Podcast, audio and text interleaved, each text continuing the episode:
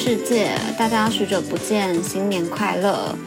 最近呢，遇到一件人生重大而且且烦恼事情，就是我跟我男友要打算步入礼堂啦。但我们其实本来去年就想说，那今年登记，然后明年宴客这样子，所以我们最近就开始慢慢的在正视这件事情。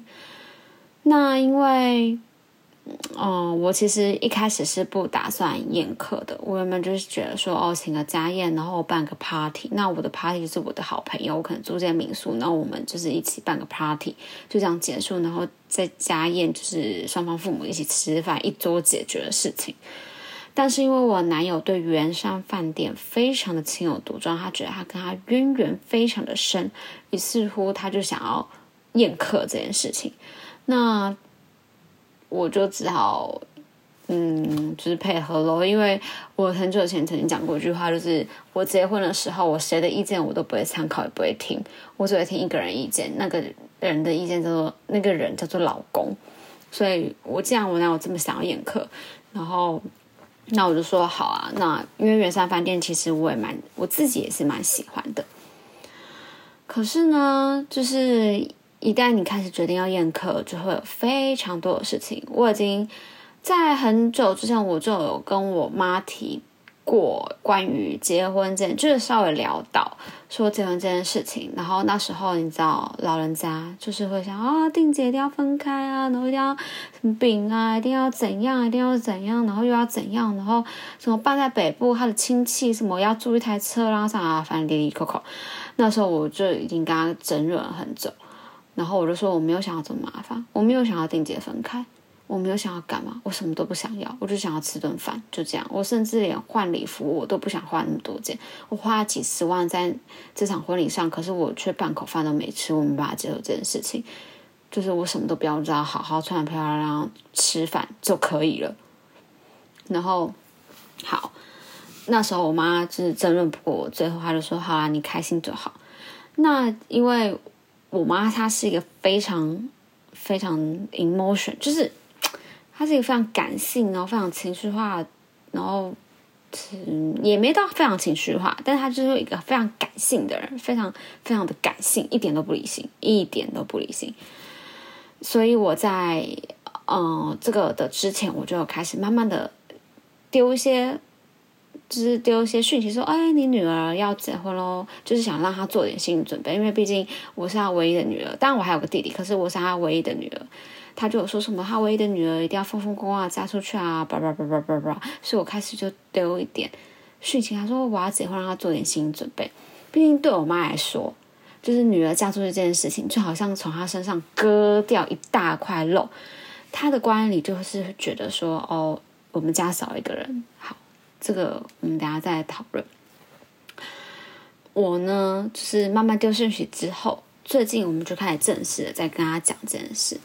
哦，不讲还好，真是一不鸣则已啊，一鸣惊人呐！我跟他说，我今年想要登记，因为我属狗，所以今年虚岁二十九。为此，他跟我争论了一个多小时。他说：“一定要今年吗？不能再缓缓吗？”我就说：“怎么了吗？”他就说：“是。”不要虚岁二十九结婚啊！我说那明年十岁二九啊，我是不是也不能结？他说什么虚岁结多不好，多不好，多不好。为此我举了超多例子。我说你婚姻不是因为你的九字而不好，你的婚姻不好会有很多原因，很。多事情造就了这个结果，你不能拿一个不好的结果，然后来推脱在一个原因上，这是不对的。因为当你今年二二九结婚的时候，你如果今天婚姻好的话，怎么就不拿来说嘴呢？那你离婚才怪你是二九结婚，这样子很不合理吧？离婚有很多种原因啊，我们都是先知道结果，然后才去怪原因，这不对吧？然后总之，他还是就是觉得说二九。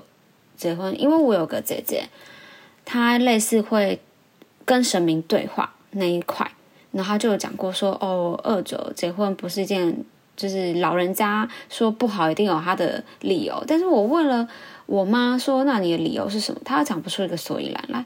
我就说你不能拿一个你什么都讲不出来的事情，然后来来告诉我说这样不行，这样一点都不合理。那那些二九结婚然后婚姻幸福美满的人，那他们是怎么样？是开外挂吗？对吧？这样合理吧？如果你今天告诉我说二十九结婚会怎么样怎么怎么怎样，就是有合理的原因，那我还可以听信。可是你完全不知道为什么不能二九结婚，然后你就要拿这件事情来搪塞我，我觉得我实在是没有办法接受这件事情。争论了一个多小时，好，为此我还去。传就是，嗯，我不知道你们知不知道简少年，一个最近在 YouTube 还蛮红的一个算命师，然后他主要是看面相啊、风水还有紫微斗数。因为我长期有在收听他的 Podcast 跟关注他的 YouTube 频道，所以我还特别去。呃，他的 IG 就是请教老师说，呃，就是我遇到这个困难，然后可不可以请老师做一集关于二十九啊、十九啊、九的这种迷思这种特辑，想要帮助就跟我一样困难的人，我还特别去密他拜托他，结果老师真的人很好，他还特别就是回了我一篇文章，那那个文章主要就是在讲说关于酒的迷思，它里面讲到说，就是人逢酒就会有想要一个改变。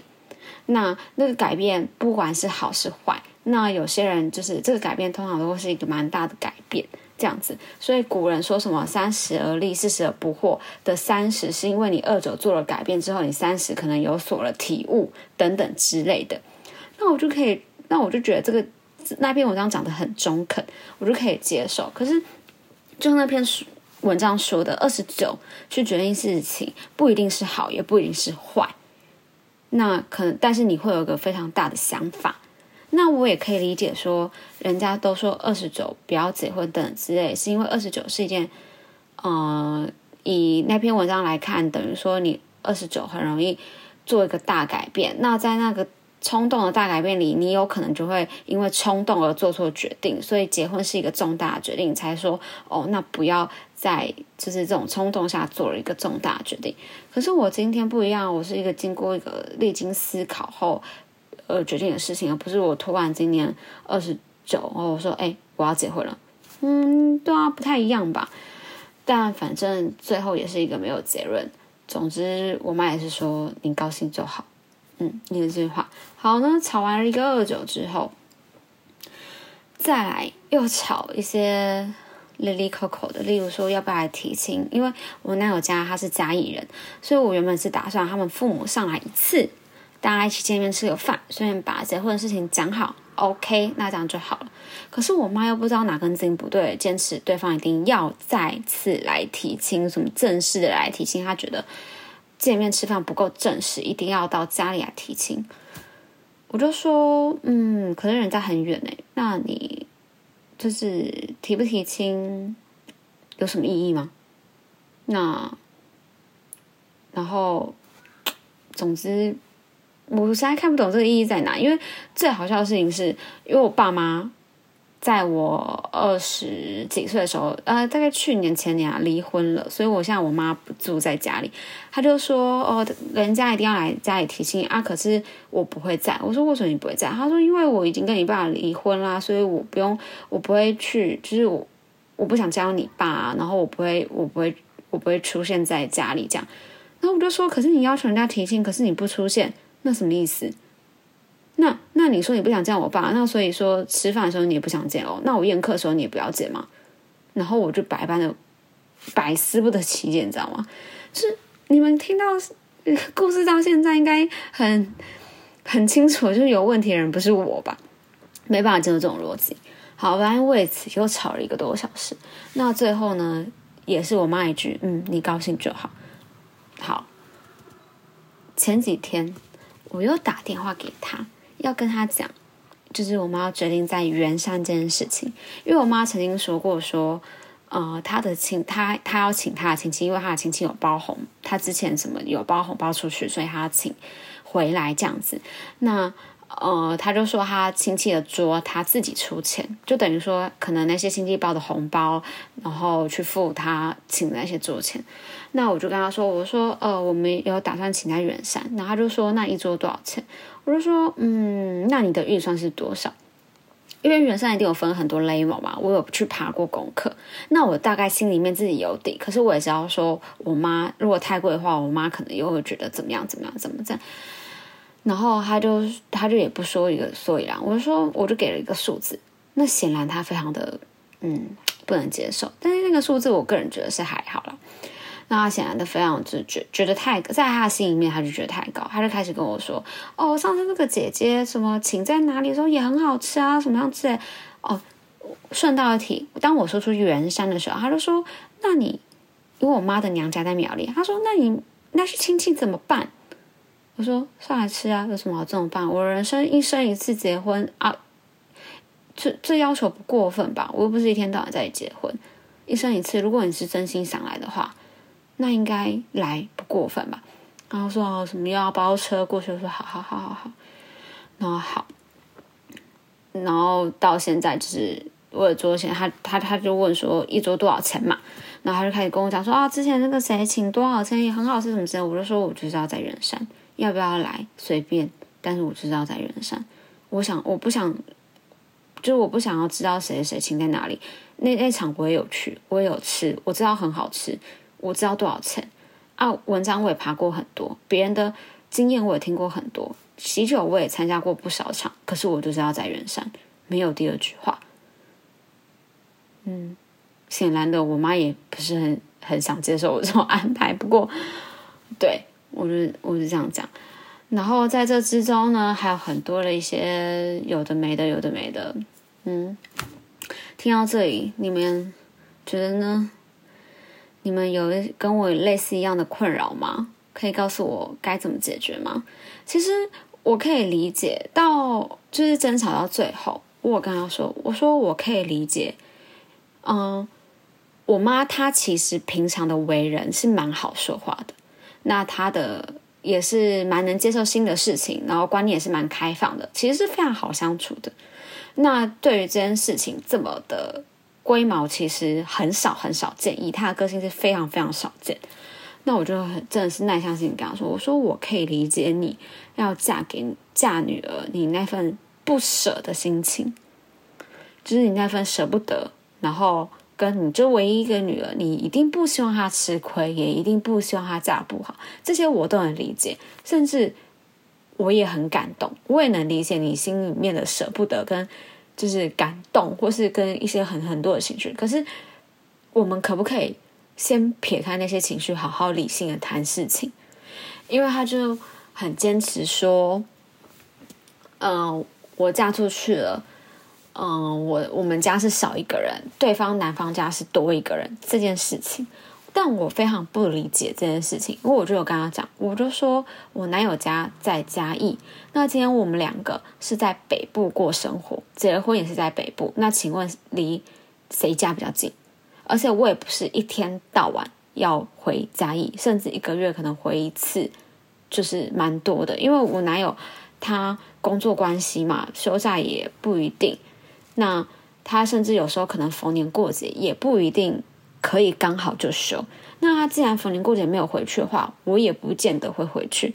那请问到底是谁家多一个人？如果你要说他们家多一个人，那我们家不是也是多一个人吗？多一个女婿啊。如果你说我们家少一个人，那他们家不是也少了一个儿子吗？对方爸妈也是唯一的儿子，而且对我男友是独子，然后他来台北就是为了跟我一起。过生活，然后工作也调来台北这样子。我说：“你可不可以好好想想，可以理性的思考这件事情吗？今天我离开家，他也离开他的家，我们在外面共组了一个家庭，没有谁家少一个人，也没有谁家多一个人。这件事情，难不成我嫁了之后，你以后的生老病死我都不用理了吗？不会吧？你以后生老病死，我也是要照顾你吧，我也是要关心你吧，我也是要理你吧。”你以后的生老病死我都不用理了吗？也不是这样说嘛。对啊，那我男友他千里迢迢来到台北，他妈妈也会舍不得啊。但是因为我妈她其实是一个蛮同理心很强的人，她她也她也知道，就是对方少一个儿子也会心疼什么。她甚至之前有曾经说过，我们也两个要不要去台中生活这句话，因为她觉得。选一个中间点，对两方都好，不然就是让男方住来台北，这样子跟我生活离家也很远这件事情。